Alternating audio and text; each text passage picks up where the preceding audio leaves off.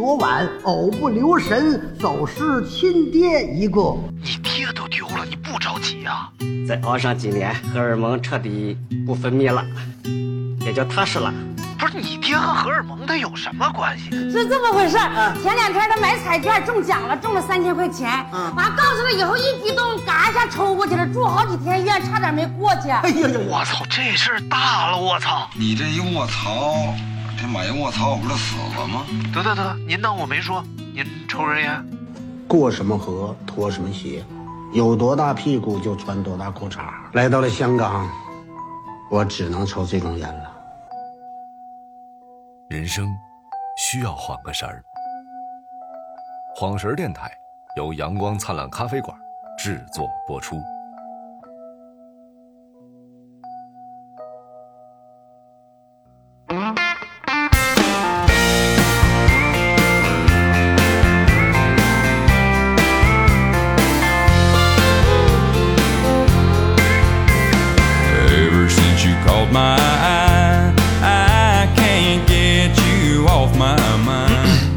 里是缓和哎好赶紧啊哎抓紧赶紧聊啊！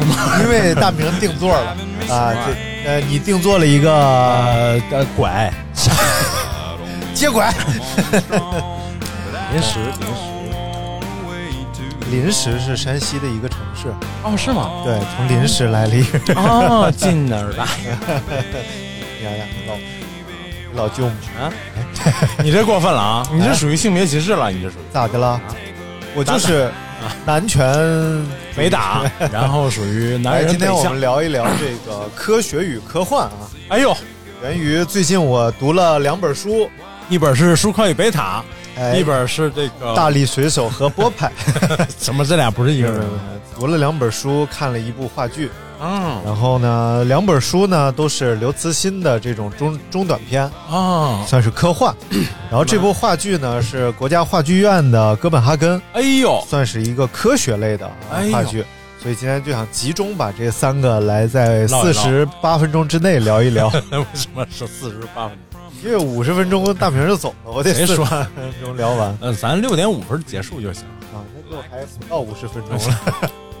怎么会？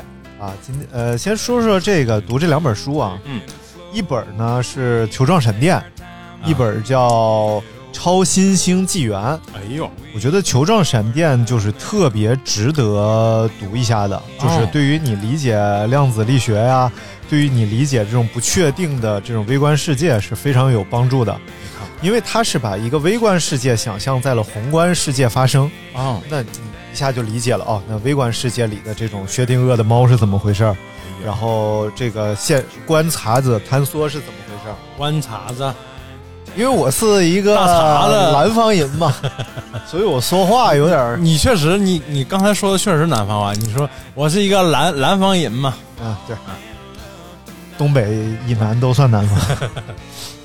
然后这个另外一本是《超新星纪元》，嗯，我们从这本开始讲起。哎呦，《超新星纪元》它是设定了一个非常有意思的前提，啊，它是在公元某某某某年，啊，也就是现代的事儿啊。呃，突然呢发生了一次宇宙当中的超新星爆炸，嗯，闪烁。这个事儿其实不算科幻，就是我们观测到很多这种爆炸和闪烁，对。但是它的这一次技术呢，离地球非常近，哦，而这一次的爆炸呢，它有射线照射到了地球上。一开始我们并没有什么反应啊，就是觉得一开始是红光，嗯，但是就觉得很奇怪，因为突然发现是绿光红光它会应该是离我们越来越远，啊这叫红移嘛，就是离得越远应该是越红，但是这次闪烁闪了红光是五菱在地球 五菱宏光吗？哦哦，嗨，啥呀？后来呢，嗯发现地球上出问题了，嗯，经过各国科学家的研究，啊。人类的基因遭到了这次射线的破坏，啊，而这一次破坏呢，会导致啊，嗯。呃，十二岁以上的人几乎无法修复自己的基因了，啊。也就是十二岁以上的人全部都会死。啊，就是很快就灭绝了呗。那人类就面临一个巨大的问题，嗯，世界要交给孩子了。哎呀，就你如何把这个世界交到一群十二岁以下的孩子手里，那不能交啊，从零岁到十二岁，还是自自自取灭亡吧。啊？不要教。那不行了，四年级、五年级的，五年级、六年级的六年级。啊，于是呢，在隐先没有公布这个消息的前提下，各国都选拔出来一些孩子参加一些活动和实验。嗯，比如说，就说在北京啊，这个是对于中国来说最重要的一波孩子啊，他们被拉到了石景山一个山沟里边去，啊在那里边被分成了几个小组，分别在山上的各个地方建立自己的国家，啊，就是让你们。在这儿建立一个小国，你们在这儿建立一个小国，撑死不就是个部落吗？怎么能是国家？以国家为单位啊来建立。你们从哪里开始？嗯，然后我们关注的这一群小孩啊，嗯他们来自北京某小学啊，宋毕业生，宋庄中心哎，就比如说宋庄中心小学六年级的毕业生，六肯定不可能了，嗯。肯定是海淀某小学，嗯不不，嗯他这个跟因为跟学不学大、学不学霸没关系。完全没关系，啊，还得看基因。不不，跟一切都没关系。因为这个时候你选谁都不对，哦，所以干脆就是随机选出了几所小学里的抓阄的学生，但是要求都是以班为单位的。啊，因为这个时候，就像一届政府一样，你们是要搭台一起来管理。这书里边的，所以最好是已经在班上很熟悉的同学，啊，因为大人只剩下八个月到一年的时间。然后这几个孩子呢，就在这儿开始体验。一开始就很简单，大家搭帐篷，嗯搞饮用水。六年级这些活儿能干对，但是呢，发给了他们枪。啊，但是这个枪并不能真的有杀伤力啊，而是一个塑料的一个小弹弹片上绑了两个电极，就是打出去之后呢，麻会有了电流，嗯。通过会打晕，啊，这个人就晕倒了，但是对身体没有什么伤害。嗯，这个时候这老师就开始抗议了啊，说你们这是干嘛呢？为什么要给孩子发枪呢？嗯，然后人家给他解释了，但是他还但是没给他解释这事儿到底怎么回事儿。哎，全世界都蒙在鼓里呢。嗯嗯，就是说呀，在喜马拉雅山脉造了四艘船，哎，然后呢，这个活儿呢就交给老国，然后啊三国呀，那怎么那么不一样？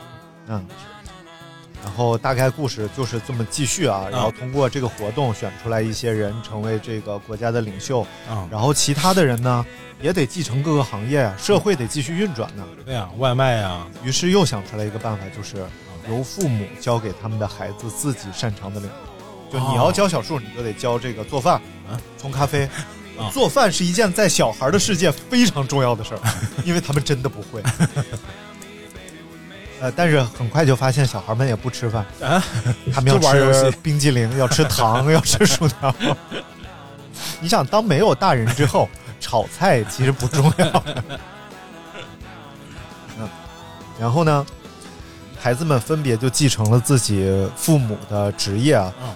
后来发现啊，其实如果你父母的职业是那种更生活的、更简单的，嗯。就比如说是厨师啊这种嗯，孩子生活会更好，会更幸福一些。嗯反倒是那些战斗机飞行员的孩子，嗯，他们的孩子不得不在十二岁就尝试去体验开飞机，因为这在未来是有必要的。还有一些要驾驶坦克，嗯，呃，然后驾驶一些这种作战性的武哎器呀，，说到这儿我就擅长了嘛，哎，对不对？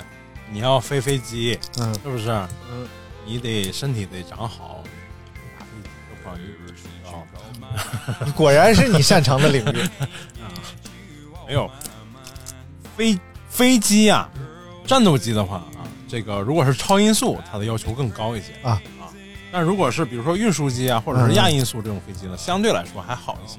他说到了哎，就是有一些飞机，它会要求你承受几个 G 的这种力量，孩子是不行的，嗯所以呢，这种飞机就被放弃了，啊，就是世界上就放弃了。全都是那个无人机了。哎，什么玩意儿？也没有无人机啊。然后，因为如果要把国家交给孩子，嗯就要把武器和军队也变成他们的，哦，否则的话，就是他们也无法生存。毕竟是在一个这种国家的体制下的世界，嗯那你交给他们的时候，就一定要把所有这些都交给他们。嗯，大人们呢，搞了一个叫公园时钟，然后就是这个时钟上公园里记录着所有他们的生命，就在这个时钟上点燃着。啊，然后当他们快死的时候，大人们都聚集到一起去了，因为不想让孩子给他们收尸嘛，哦也是一件麻烦事儿嘛。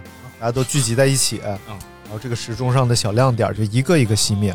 后来一看，白羊座那个还亮着，赶紧走。那个白羊座穆先生是那个朋友嘛，不用打，不用浪费时间。但是发现去了也不行，让白羊座先生穆先生不让走，你们的圣衣啊，时间到了吧你？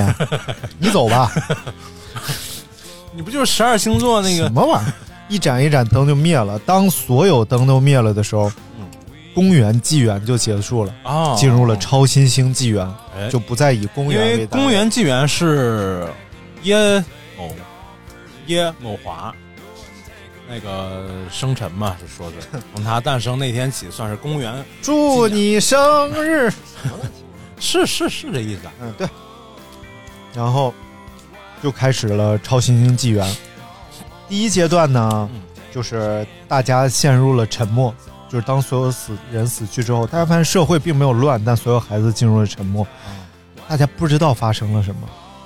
然后第二阶段呢，都走了，进入了叫惯性时代，就是大家进入了大人社会的惯性当中。因为大家还没反应过来这个时代到底怎么了。嗯。那之前被安排的事儿，因为孩子的天性就是要听话嘛，对，安排你干这个你就接着干，安排你干这个，练但琴呐，画画逐渐有孩子开始苏醒过来，就是世界没有大人了，嗯。并且有些孩子开始崩溃，因为他们又要工作，还要学习上课，其实他们还得成长的。所以呢，他们就陷入崩溃，又想玩啊什么的，所以很快就进入了他们叫糖果屋，我忘了叫什么糖果纪元，类似这样的，就是开始要玩儿，就每一个人说我要玩儿，我们要建立一个什么样的社会，一切社会就先开始向孩子偏移了。哇哦，呃，大人留给孩子一个特别牛的东西，这个东西是一个人工智能，嗯，然后这人工智能呢，嗯，呃，可以帮人处孩子处理很多问题，但它不具备这种主观性，就是他不会说我怎么样，我怎么它只是一个高速运算的呃机器。嗯，一开始这些政府的小领导们啊，嗯。他们解决不了这些问题，因为他们要跟就是各种孩子分别取得联络，就全中国的三亿小朋友啊。都在给这个七七八个人的政府打电话，啊，因为他不知道怎么办了，就我这是怎么怎么回事然后这几个人就开始一个一个回复他们的问题，后来发现其实这是毫无作用的，因为你只能回答一个问题，就要浪费很多时间。嗯然后想了一个很好的办法，就开始让 AI 给每一个小朋友打电话，选了一个声音，给全国的每一个小朋友打电话，问他你经历了什么，你需要哪些帮助。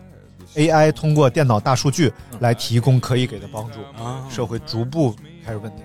哎呀，嗯，还得是 AI 呀，嗯但实际上后边的故事呢，就开始向着比较荒诞和科幻发展了。啊截至目前，就是其实都是在咱们的想象力之内的，啊，就是孩子社会会怎么样。后边呢，就变成了国际社会了，啊因为你就开始一定要和全世界接触了，啊啊！因为地球村嘛，地球乱套了。啊，然后，那能不乱套吗？一帮小屁孩儿尤其是这个召开联合国大会的时候啊，吵的呀。对，说你那个你那天那个吃鸡打的就不好，你还在那儿瞎说。基本上是这样的。他们飞抵纽约的时候，纽约已经一半被水淹了，因为超新星辐射完之后，地球温度上升了。啊，呃，根据大人们的测算，南极会成为整个地球上最舒适的地区，啊，就世界会变成凉快。非常热的地方。啊。然后呢，发现一下飞机，他们就给中国的这些小领导穿防弹衣、啊。戴头盔、进装甲车，原因是武器已经全部归了孩子们所有。啊。他们在街上玩这种巷战游戏，嗯。两边约好了在这个地方互射。然后，并且呢，他们要求政府把那个各种大型武器配发给他们，嗯，就比如说，呃啊，那个比如说 M 一主战坦克呀，哎哎有，还有这个豹型豹豹二主战坦克呀，哎有，哎，还有这个九九 A 主战坦克呀，哎啊，全是坦克，这个没，有，嗯，啊 还有这个嗯。航母啊。啊，但实际上到了孩子的世界之后，他们发现其实航母不好玩，哎，就是不是太大了，上楼太麻烦，太什么呀？就是对于他们来讲，像什么各种驱逐舰啊这种的，啊就马上攻击、马上可以见效的是最好玩的。嗯而航空母舰只能当一个就像停车库一样的地方然后这。帮孩子就说呀：“我爸当年是军迷，他就想看看这个零五二零五二 D 跟这个跟这个这基德型啊，到底是哪个更能打？就想看关公战秦琼。然后后边就开始呃是进入了孩子们的混战啊。然后美国呢就搞了一个战争奥运会，哎呦，因为他他一开始提出来一件事儿，就是我们国家的孩子太想玩武器了啊，但是如果只在美国玩武器，那这样美国就毁了。啊，毁灭了，那不挺好的吗？哎，你怎么能说这些孩子还是不懂政治，是不是啊？不不，听他们是怎么懂政治，他们的政治是什么样的？嗯于是美国就要召开一次，呃，战争奥运会。嗯其他国家的孩子都觉得美国有病嗯，疯了，我们绝对不参加你这个奥运会啊！谁想在呃是呃大家打仗来当奥运会呢？嗯，然后美国就一个一个问呢，说你打不？打？从大人的这个当时的这个奥运会选拔来的来说啊，嗯，下一届奥运会，比如说是在这个巴黎，哎，那法国你愿意吗？法国说：“我肯定不愿意啊，嗯搞他妈一帮飞机大炮跑法国来打仗，嗯我，肯定不愿意啊。为何前来打仗”？然后那个美国小总统叫戴维啊，就一乐说：“行，那你不愿意？好，日本嗯，你们根据法国下一届就是你们了，嗯，你们乐意吗？这不是我们也不乐意啊，谁有病啊？日本没有权利在美国面前说不同意啊他只能说已已经小孩社会啊，不行，那也不行。那第一岛链这个必须得保住了。然后最后啊，美国提出了，好，那既然谁都不同意，那就来我这儿吧。那么我们就去南极啊，因为南极没有归属，哦，我们就去南极，我们就在那儿。如果你们都不参加啊，反正谁参加谁来。嗯，美国要去，而且已经出发了。哎呀，所有国家一听，就来就，不得不一定要参加。为为什么呢？因为南极将会是地球上最好的啊，啊，它它的设定就是这样的，所以就是人类就在南极展开了一场混战，然后基本上文明也就消亡了。啊啊啊啊！没有没有没就完了。后边我觉得最后大结局是留点悬念，啊嗨，因为它不长，就是一个中短篇的小说，呃，我觉得可以引发大家的一些兴趣。嗯，如果愿意读的话，就自己去寻觅一下这个如果。是从南极打呀，那我们肯定是要从先从这个长城站啊开始，呃，登陆，是不是？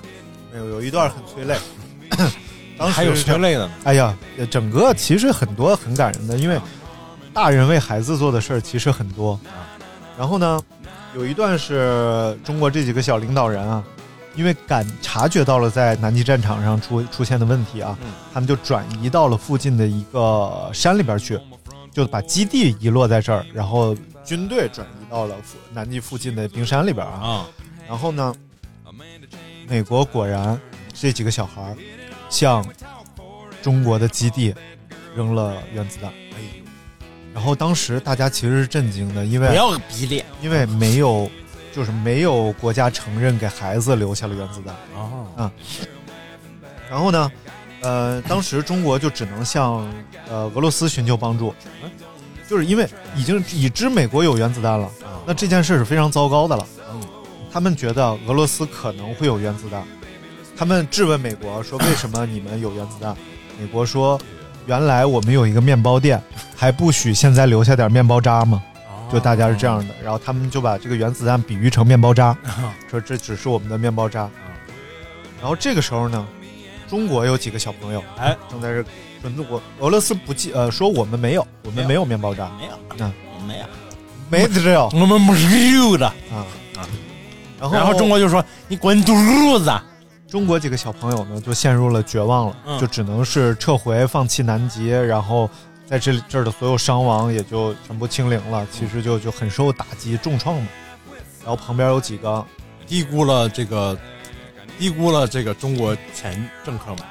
对。旁边有几个小孩儿啊，这几个小孩儿啊，啊。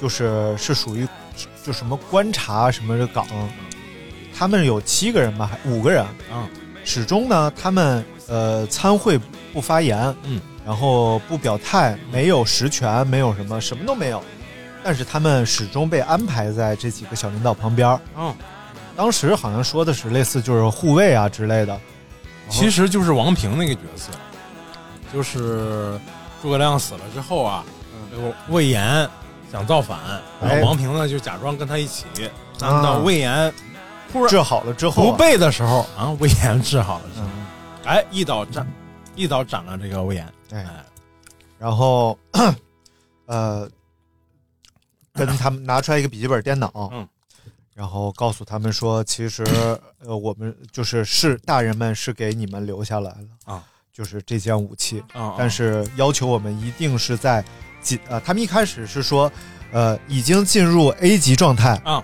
然后同意请举手，嗯，然后五个人同时举手，然后呢，第二个是就是打开电脑，嗯，让几个小领袖看里边有一个特别长的质数，嗯，就这个质数是启动密码。啊，呃，如果没有超级，如果使用超级计算机，这个嗯。质数好像是需要计算一万年才能算出来这个质数，就是银河，还有那个叫质子计算机叫什么来着？嗯，忘了，量子计算机，量子计算量子嘛，对，因为快嘛，因为马上二月二了嘛。啊，对对对，量子主要是剪头快，这都哪儿跟哪儿啊？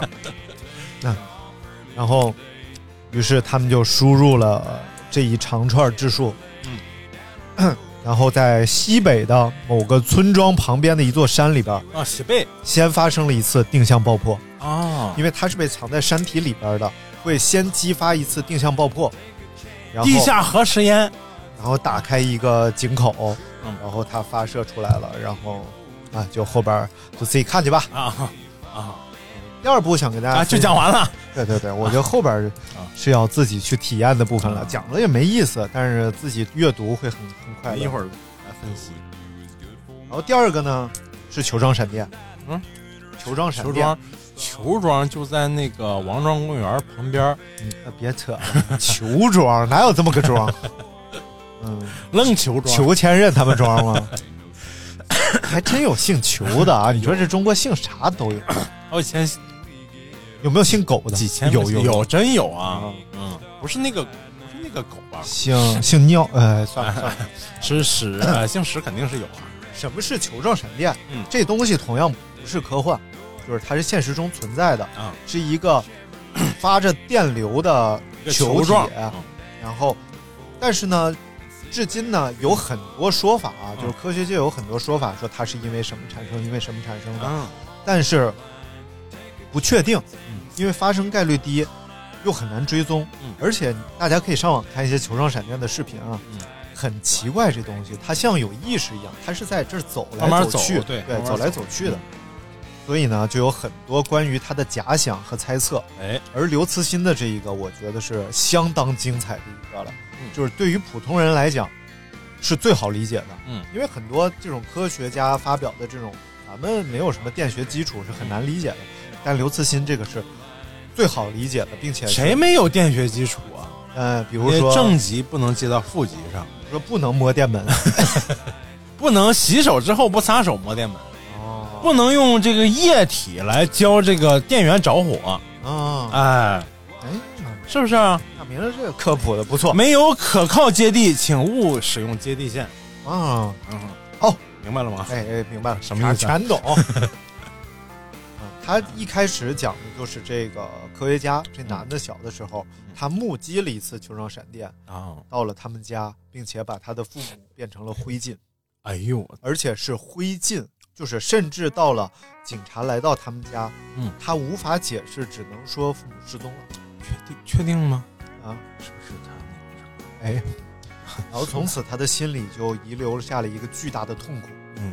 然后就是，于是他就一直学物理，想要研究球状闪电。哦，然后另外一个是女主，嗯，女主呢家里边是是部队的，嗯。父亲是领导，嗯。部队领导，母亲呢曾经也是在战场上工作，嗯在对越的这个自卫反击战当中呢，被一种有毒的蜜蜂给蛰了，蛰了啊，并且蛰死了。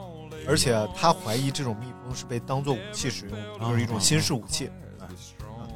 呃，他们俩生物武器。他们俩有一个共同的特点，就是最让自己痛苦的记忆呢，嗯反倒成了他们一生追求的目标。啊这个女孩儿就特别喜欢武器，啊，就是她想要一切新式武器。这个男，这个男人呢，嗯，他就非常想要这个女人。想要球状闪电，啊，想要。他就想用一切方式来了解球状闪电，嗯。这就是故事大背景。嗯。所以很很容易想，他们两个就很容易就碰在一起了。哦一个是部队研究这个新型武器的专家，嗯。另外一个是物理学家，嗯。专门研究球状闪电的。嗯那当这个女的想到了可以以球状闪电作为武器的时候，嗯。很自然就找到了这个男人。哎呀，但这个男人其实当时挺痛苦的，因为他研究球状闪电是为了研究到底是什么让他父母死，嗯，而不是把它变成一种杀人武器。他们很快开始了对球状闪电的研究啊，嗯，但是呢，始终没有成果，直到有一个人来到了他们的这个项目当中，啊，这个人叫丁仪，看《三体》应该知道，哎，这个是《三体》里边提到的那个球状闪电武器专家丁仪，哦，呃，包括前后本了，这是，啊，对，就只有这个丁仪是延续到下一册当中的。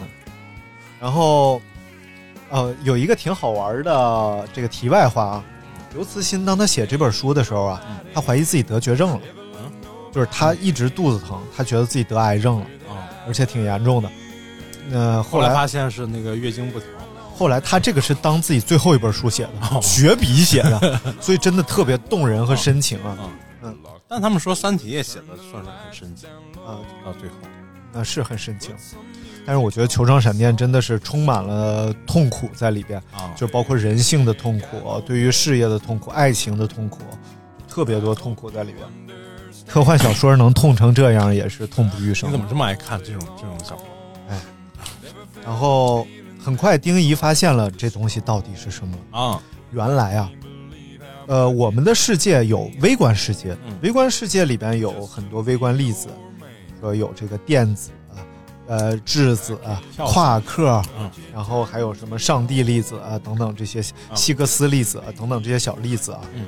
但是在更宏观的世界，其实啊，存在着红原子、红量子、红电子，就是说我们以为微观世界就是一个小世界了，实际上我们也存在于微观世界当中，会有更巨大的人看我们明白。如此之渺小。就你要不理解这个呢，你就去看那个黑衣人的第二部，哎在片尾，哎，哎，会有这个整个宇宙在一个巨型的，整个宇宙是一个小球，然后那个很多那个巨型的外星人拿着小球在玩游戏。实际上说这个一呃宇宙现在的状态啊，和人的大脑的状态是非常像的。嗯，就整个这种呃一段一段连起来的这个样子，一颗一颗的这个神经元对是非常相似的。宇宙的这个状态就是，对，不错，最近。哎，对，宇宙嘛，哎，于是他就大胆的计算并且预言，嗯，呃，这些球状闪电啊嗯实际上是悬浮在空中的未被激发的电子。什么叫未被激发的电子呢？就是为什么偶尔会出现球状闪电，而大多数又出现在有闪电的时候？嗯，是因为电子是以空泡的状态悬浮在空间当中的。嗯，当我们不激发、不给它通电的时候，你是感觉不到它的，看不到可以看见啊，看啊，啊。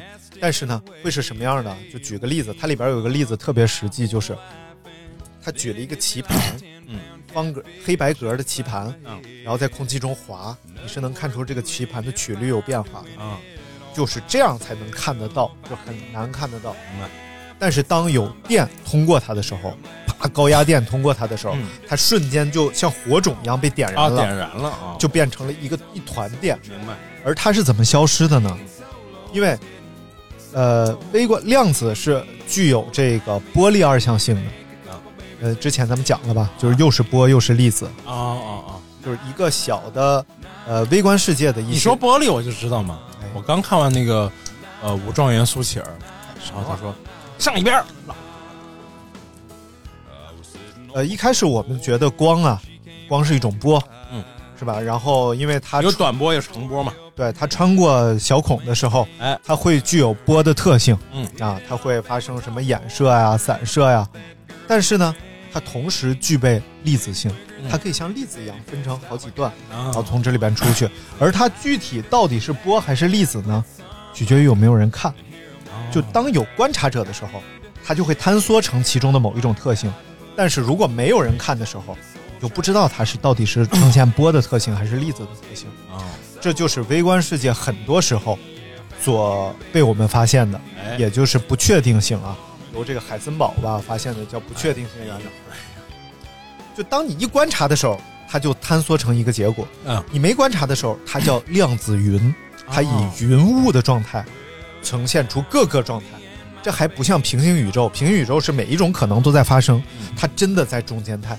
为什么叫薛定谔的猫？就是它确实是在死和活的中间态，但是你一看它，它就坍缩成一个明白，你这个特别好理解，嗯就是老师一转身就，老师一转过来，哎，就变成啊安静啊，这个对喽。是不是？就是这种哎比喻嘛，但是作为一个大的电子啊，啊，它同样具备不确定性，这个就有点可怕了。因为微观世界不确定性暂时干扰不到人类，嗯，呃，只是在科研上干扰。但如果宏观世界有不确定性的话，嗯它是可以干扰到我们的。嗯，具体怎么说呢？能量呃，不是能量场，它和能量没什么关系了，啊，它和震，它和波的性质有关系。它是这样的，呃，听完这一段，大家就能理解《三体》里边量子战士是怎么回事了。因为量子战士可能是很多人，包括我看《三体》的时候，完全不能理解为什么会出现这种鬼魂战士去和三体人打仗。嗯，原来 是这么回事啊。呃，球状 闪电是怎么干扰这个世界的？因为它是一个粒子，同时它也有波性。当它靠近我们的时候，我们也同时所有的微观的这种细胞啊，嗯，呃，这这不不算细胞了啊，就是这个什么质子、中子、原子啊，嗯。也都有波粒二象性。嗯，它先跟我们共振，就是当我们的波性一样的时候，嗯，会产生共振和它在一起。但是同时呢，我们是粒子，嗯，当我们展现出波的特性的时候，我们就毁灭了。哦。你想，咱们是一粒儿一粒儿的，突然变成一个波了，哎。就不存在了。但是为什么有些人看见球状闪电却没事儿呢？嗯，因为你不见得能跟它的波性共共振，啊，你不能和它共振就没事儿了就。没事儿，于是就发现球状闪电打击的目标是有选择性的，嗯只有跟它共振频率一样的，才能被它打击到。这可对于做武器来说太有用了。你看看，于是很快大家就想到现代战争里边的一次一个非常有力的攻击啊攻击芯片。哦，如果有一个球状闪电目标只是芯片的话，嗯，那对于敌人的打击，那可以说比就是有生力量还要惨重。嗯。如果所有芯片全部毁灭的话，它就一下回回归到冷兵器了，嗯，你就等于用大炮打蚊子了，对。嗯，就相当于是红缨枪对付激光制导导弹，哎，这就是这意思。哎，但是呢，能直接影响芯片的这这种呃球状闪电，嗯。很少，嗯。就属于是算皇冠上的明珠，哎，就我们捕捉那就得靠养殖嘛，哎。哎。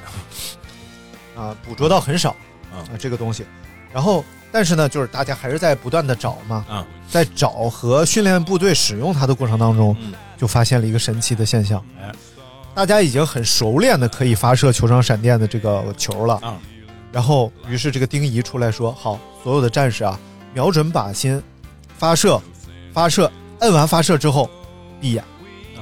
就发现，当大家睁着眼，摁完发射一直睁着眼的时候，命中率是百分之百，然后呢，摁完闭眼，命中率只有一颗命中靶心，十个球只有一颗命中靶心，啊剩下全部都脱靶了。嗯，他说，因为没有观察者了。哦，没有观察者之后呢，一发射，它就进入了量子云状态，嗯，然后它就不再被你的观测所坍缩到一个靶心上，啊，它就在所有地方有可能发生。所以这个时候大家就发现，哦，原来它是必须有观察者才哎，可以。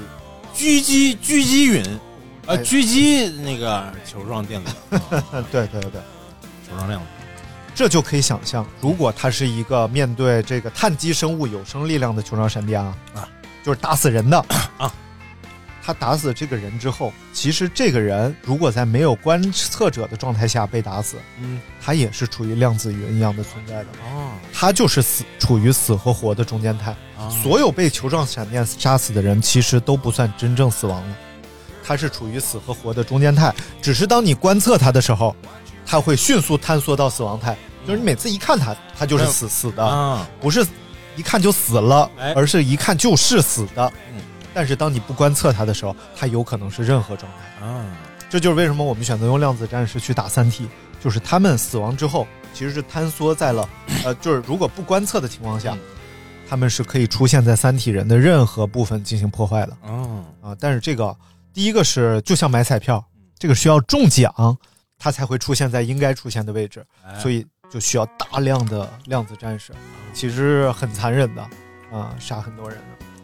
然后其实后来呢，就关于这个呃死亡啊嗯。和量子的这种探讨啊，还是发生呃很多这种灵魂深处的关于科学的探讨的。哎呀，最终呢，他有一个假设就是大战爆发了，他没有说背景啊，嗯。他说大战爆发了，而球状闪电在第一场战斗中，嗯，就失败了，因为球状闪电有个致命弱点，就是它会被磁场干扰，哦就你冲着打过去，人家只要释放一个磁场，嘣儿你就跑了。明白？嗯，然后啊，他们怎么逮球状闪电啊？嗯我给你讲个好玩的东西，你听说过军事上有一种武器叫呃有一种系统叫碳杆吗？嗯碳杆系统，就是这个坦克啊全称叫啥？就叫碳杆系统。比如这个坦克在这放着，有一个导弹来接近这个坦克，还没到这坦克，这导弹嘣就炸了，然后或者是轨道啪就偏移了，这个系统就叫碳杆系统。啊，然后呢，这个系统是什么呢？是拿一根杆儿把这导弹捅了，啊，就迅速出一根杆儿，嘣儿给这导弹捅了，在零点几秒的时间内，这是一个最蠢的方式，但是应用到了最先进、最高敏的这种采集的你是不是说错了啊？他是说，比如说这个现在乌克兰这边打仗嘛，嗯。有一个防导弹的最好的方式，就是在，因为它那个肩扛式导弹很难防，嗯嗯。但它有一个方式特别容易防，就是它在这个坦克坦克的外层加上几根这个不是捅破，嗯。而是而是就像这个笼子一样，嗯。架在那儿，嗯。然后这个导弹过来呢，很有可能就被这些笼一条一条的这个铁杆给夹住嗯。啊，就没有打到坦克本身。嗯。啊。然后这是一个防反坦克导弹的特别简易而且特别简单的方式。啊，这不一样。啊，它就是一根杆儿。啊。这个导弹过来的时候呢，它有最先进的识别装置啊，但是只是一根杆儿啊。它会在零点零几秒的时间迅速出杆儿，把这个导弹捅歪了。啊。但是什么时机捅啊捅捅在导弹的哪个位置啊，那是需要非常快速的运算的。啊，所以其实它就是最简单的方法嗯，但是呢，用了一套最牛的系统。当时这个将军就说：“当我听到这个系统的时候，我觉得他们有毛病，但是真的用上之后就真行，好用真好用。”然后，呃，他第一场战斗当中啊，嗯。这个球状闪电发现就被电磁场干扰了，飞偏了，所以就惨败。但是他们就很不理解，嗯为什么我们一直是秘密进行的这个球状闪电的实验，还是被发现了？后来仔细想啊，有几次实验明明没有观察者的情况下，结果还是探索到了结果当中，哦也就说明有隐藏的观察者嗯。后来想，哦，卫星哦，就是在卫星上，他们选择了中国云雾最多的地方，但是有几次呢，可能云散了，就被卫星看到了你在干嘛。啊它虽然制造不出球状闪电，嗯但会了解到球状闪电会被什么东西干扰。明白啊。然后就干扰掉了，而这个项目也就停滞了，嗯不受重视了，嗯因为发现你只要有人知道了，嗯这个东西就已经破功了，完全没有任何作用了。嗯，而这个时候呢，他们想到了这个这件终极的事情啊，如果它真的是微观的这种量子的话，电子的话，嗯那一定还有微观的原子核。嗯如果找到两个微观的原子核，它们在一起发生反应，那就是原子弹。如果是宏观的原子弹，嗯，会是什么样的？然后它就，因为微观的原子弹是需要大量的原子堆积在一起产生的这个能量，而如果是宏观的话，这两个原子核，嗯如果是两个微观原子核，会发生吹起尘土的能量，噗。啊但是宏观的两个原子核呢，会是什么样的？他们发现宏观的原子核和这个球状闪电具有同样的特性，针对目标打击。哦，所以，如果他们发生了红原子的原子弹，哎，那么就是可以进行这种全世界范围的大爆炸，而且只针对固定目标。哦，然后国家不允许他们做这个实验，因为实在是太危险了。而这个女的，呃因为反国际法，嗯这个嗯而这个女的呢，呃，因为他太喜欢武器了。啊他自己携武器冲进了发射室，呃，冲进了反应室，嗯把这两个原子缠到一块儿了，两根弦，原子核两根弦缠到了一起，然后发生了爆炸。就在这个时候，有四分之三的国土回到了史前文明，啊，所有芯片全都就是自己自己干自己呗，这意思。而在这个时候，战争结束了，啊所有国家投降了。啊因为如果再发生第二次爆炸的话，就是全世界回归到原始文明。啊！因为它这个东西是这样的，它是需要不断的吸收这个芯片，嗯就遇到一个吸收，它吸收一个，它的能量就减少一点儿。嗯而我们的国土上四分之三的国土没有芯片了，嗯那就它会波及到整个世界所有的芯片了，哦，所以就一下就给大家打回到原始状态了，你看看，所以所有人就投降了。也就是球状闪电，但是球状闪电还有结局啊，啊这只是这个战争的结局，大家可以看看球状闪电真正的结局，我觉得也是。啊，这就是要不说呀，这个小说创作离不开现实，哎，对不对？啊，对对，对这不就是现在的这个芯片芯片大战的一个缩影吗？对，所以我觉得，就之前我看了一个综艺节目啊，嗯有几个那个作家，嗯大家一起讽刺科幻小说，啊就特别奇怪的几个 传统作家，就类似余秋雨那种的，然后觉得这种类型化小说完全不高级，呃，不会成为旷世的这种作品啊什么，觉得就特别可笑。嗯就是即使真的是这样啊，就一帮可能没有在国际上产生过什么影响的作家，讽刺一个得了雨果奖的科幻作家，就好像呃《徽州记》的厨师讽刺肯德基说那都不叫吃的，这个不太合理吧？这我们讽刺挺挺好的呀。对，就是这意思，就是全世界人都喜欢吃，但是你到底懂不懂？你到底啊？我不懂，这是两个层面的问题。哎，你到底啊？就像是说，咱抓紧时间啊，最后讲一讲这个，哎，你怎么撵人呢？你怎么？哎你不要走吗？嗯，最后时间说一说看的这个话剧叫《哥本哈根》，嗯，这部话剧真的也是科幻。呃，不是不是不是科幻写实的，呃，这部话剧是国家话剧院在一九啊，像二十年，二零零三年，嗯，呃，就是排练的话剧，排演的话剧，呃，到今年每年都演，而且场场爆满，大家反应非常好，而且很多人是只要发现就会去看，啊看五遍的、六遍的都有。呃，建议大家如果在你的城市啊看到有这部话剧，你在哪？千万不要错过。国家话剧院，国家这不是就是嗯嗯嗯就是那呃，个菜市口那边吗？啊啊啊，就是仁仁义的不是人家是国家话剧院，人家就叫中国话剧国家话剧院吧，还是中国话剧院？然后讲的是一个什么故事呢？先渲染一下啊，这部话剧是人类历史上前五十名最好的话剧，排名第五十。这剧本是呃，英国作家写哦写的一个，为什么排名第五十呢？不是说它不好，它是按年限排的，也就是它是最后一部当代剧被排进了这个榜单里边。哦它是一九九八年才创作的。为什么是一九九八年创作？因为这个事儿发生了五十年之后，刚刚解密，而这个作者研究了很多年才创作出来这个剧本。哦这件事儿是什么事儿呢？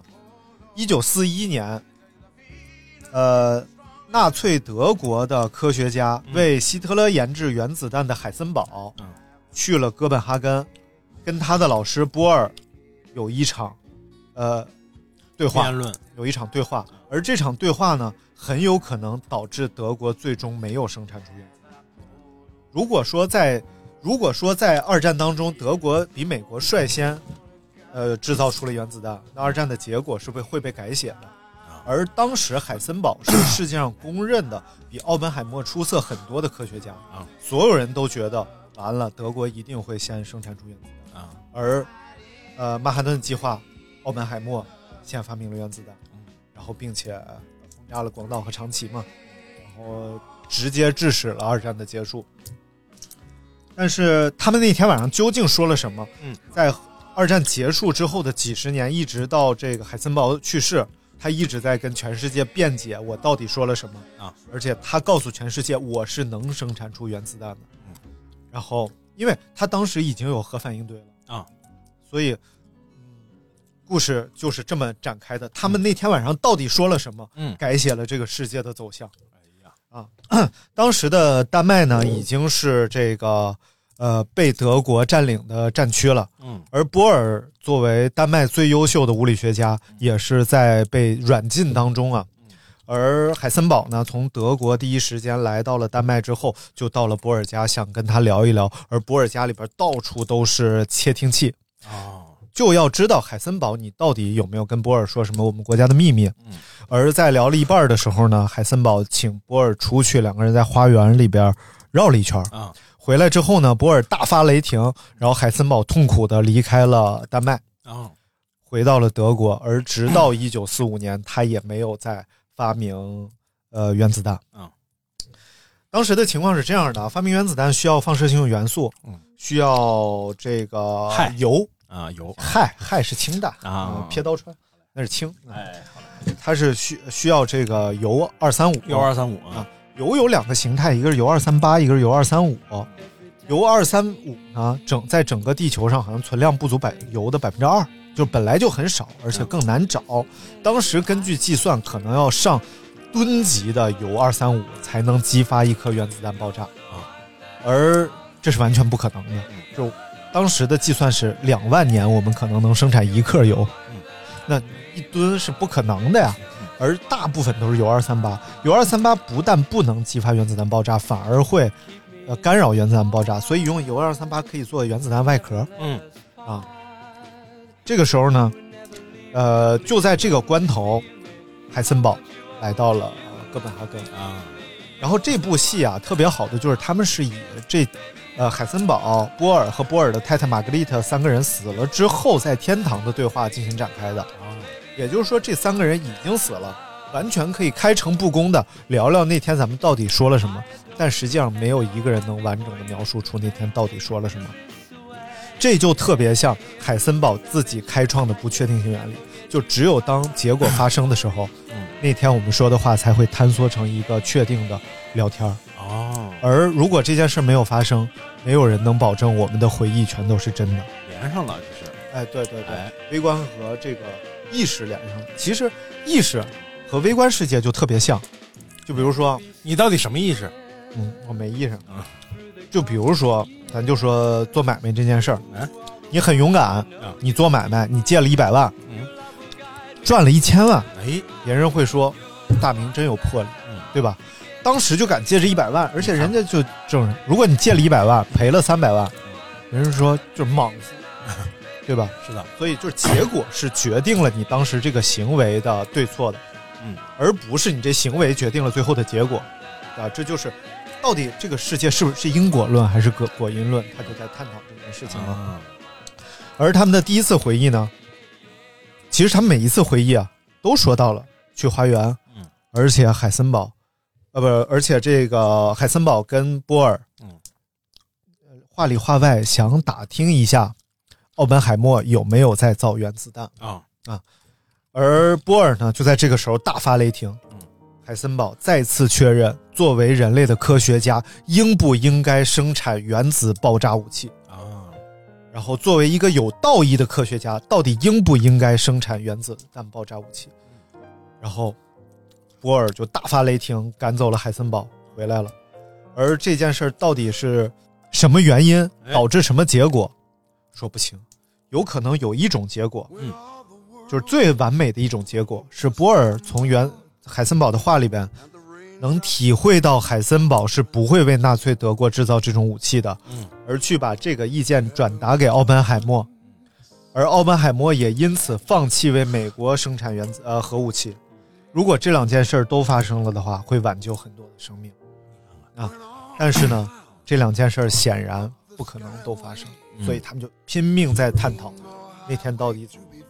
而海森堡其实已经在他的核反应堆里发现了另外一种元素，嗯这种元素叫钚。哦，而这种钚也是可以让原子弹发生的。对啊，然后而他从头到尾，嗯，没有告诉纳粹德国，但是他不能离开德国，他不像那个波尔，波尔最后去了美国，并且参加了曼哈顿计划，而海森堡不能离开德国的原因是，他只有人在德国，他才能确保，呃，这个原子弹真的不会爆炸，就是不会有人发现这个秘密。他只要离开了德国，他就担心会有人发现这个事儿，因为他说党卫军里有很多人是特别迫切的想看见原子弹的。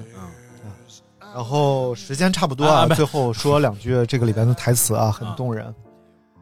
呃，第一句是人们容易错误的以为弱小国家的国民的爱国心会少一些。人们错误的以为弱小国家国民的爱国心会少一些。啊，就是我们觉得小国它有什么爱国心？第二句是人们更容易错误的认为刚巧处于非正义一方国家的百姓会不那么热爱他们的国家啊，这就是当时海森堡的痛苦，因为海森堡是犹太人，嗯但是他爱德国，所以他不能离开德国。如果他不威胁那边，我们可能有原子弹，可能第一颗原子弹头就不是在广岛长崎了。哎，所以就是这件事儿为，什么这么感动？哎，没有感动啊，哎呦，太激动了，哎，这不至于吧？没有没有，有几次啊，嗯，他说我们就发现不了原子弹，然后这个时候整个也厅里边就梆一声就一声巨响，巨响。啊然后他后边的那个屏幕上哗一下就是，其实那个他就是找到了全世界所有爆破过的原子弹可以收集到的视频，嗯。然后和声音，然后就在这个演出里边一直都都放了这些，嗯，所以就是刚巧处于非正义方的国家的国民也是很爱他的，你的点真的可以，嗯这么激动，嗯，所以这这三个两个科幻，一个不算科幻，一个就是我们经历过的事儿，啊，然后有点战争伦理学这个意思。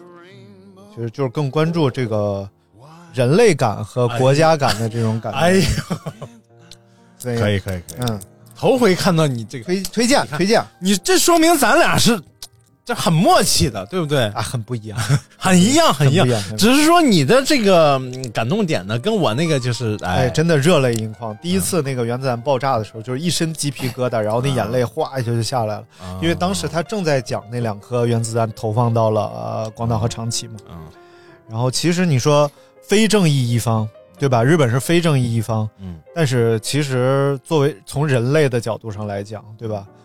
然后你要这么，我觉得这个问题还有另一个角度，就是比如说，呃，就是当然这个原子弹没有最后没有使没有用嗯啊，那那路面的战争会继续，嗯，路面战争一定会继续，地面上的战争一定会继续，死亡人数不见得比那一瞬间消失的人要少，而且造成的痛苦也不会比那那不见得比那一时间的人要少。呃，目前的总结嘛，对原子弹的这个这个广广岛长崎的总结，就是它加速了二战的结束。咱们冷酷一点想啊，嗯。就就是当然这不见得是道义啊，但是冷酷一点想，就是如果没有发生原子弹，战争只是一场战争，而发现了原子弹，嗯，人类的毁灭的终点就看到了，就是原子力一定是最后解决问题的最终方式了。嗯。突然掌握了一个玩不了的玩具，呃，然后再说最后一点啊，就是丁仪和这个话剧啊，就那个丁仪和这个话剧里边都说了一个问题，就是，啊呃，不可能，就是只要你掌握了原子力，你不想，不可能不想看到原子力。就奥本海默一定想看到原子弹爆炸，但奥本海默一定痛苦，啊，就是一定想看到它真的应用到有生生命上是什么样，但你一定要承受终身的痛苦，这没有办法，这就是人类的宿命嘛。为什么很多预言都说我呃就是就是曾经还有这种史前核战争，嗯。然后上一个文明毁于核战争。我们作为这种生命体啊，对核的这种渴望，啊。对无限能量的渴望，因为核就代表了无限能量嘛，嗯。是不可能不渴望的。但是呢，一旦你渴望成功之后，它作为武器的这种渴望也是不可能不渴望的。啊。所以挣扎也没有用。啊，都得死。啊，不是这个，呃，也有一种理论是说，这个就是因为广岛长崎，然后才保持了我们大范围的长时间的一个和平。嗯啊，叫执叫在《山体》里头，这叫什么执仗人是吧？还是叫执剑人嘛？嗯啊，执剑人就是你真的来整我，我就把你的信息发到丛林里。丛林呃，丛林法则就是比你高等的智慧还会把你灭掉。你你整不整我？你不整我啊，就咱们就相敬相安无事。但你也要知道，《三体》里也讲了一个理论叫猜疑链儿，就是其实猜疑链儿是符合原子弹的。就当一颗原子弹发射的时候，全世界的猜疑链儿就点燃了。啊它是到哪儿？没有时间看它的轨道判断啊，我只能判断它是奔我来的。那它奔我来的，我怎么办？我只能反击。啊，对呀、就是。呃但是所以一旦有核，那就是全世界的核。当时是因为只有奥本海默有核，只有美国有核。但如果现在看设想啊，希望世界和平，这这这没矛盾吧？希望世界和平，没有没有人跟你有矛盾啊，没有人跟你，别那么嘚瑟，没什么用。什 什么玩意儿？什么玩意儿啊？啊，不是，Be the force with you，小伙子，Be the first with you，听着没？别太嘚瑟，没什么用。哎，好嘞，嗯，好嘞，感谢大家收听我们这一期的节目，大明要去赴宴了，好，感谢大家收听啊，再见，拜拜。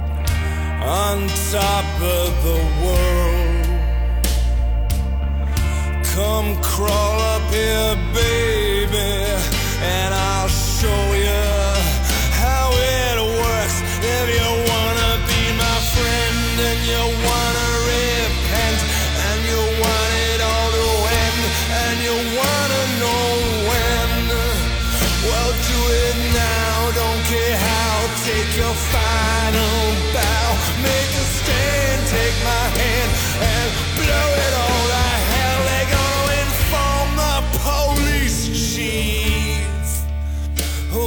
a sigh of relief.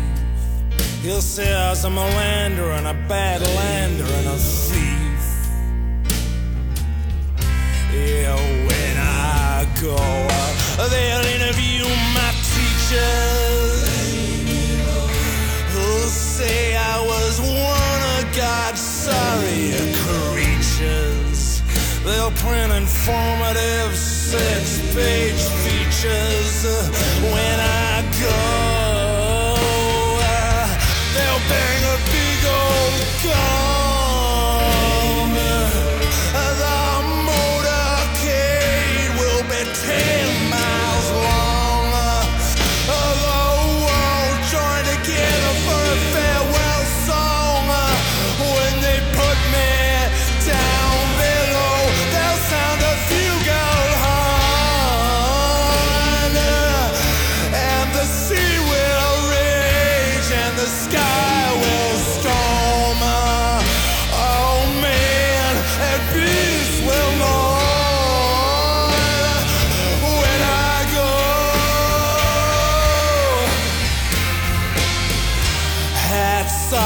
The man on top of the world. Come crawl up here, baby, and we can watch this damn thing turn. If you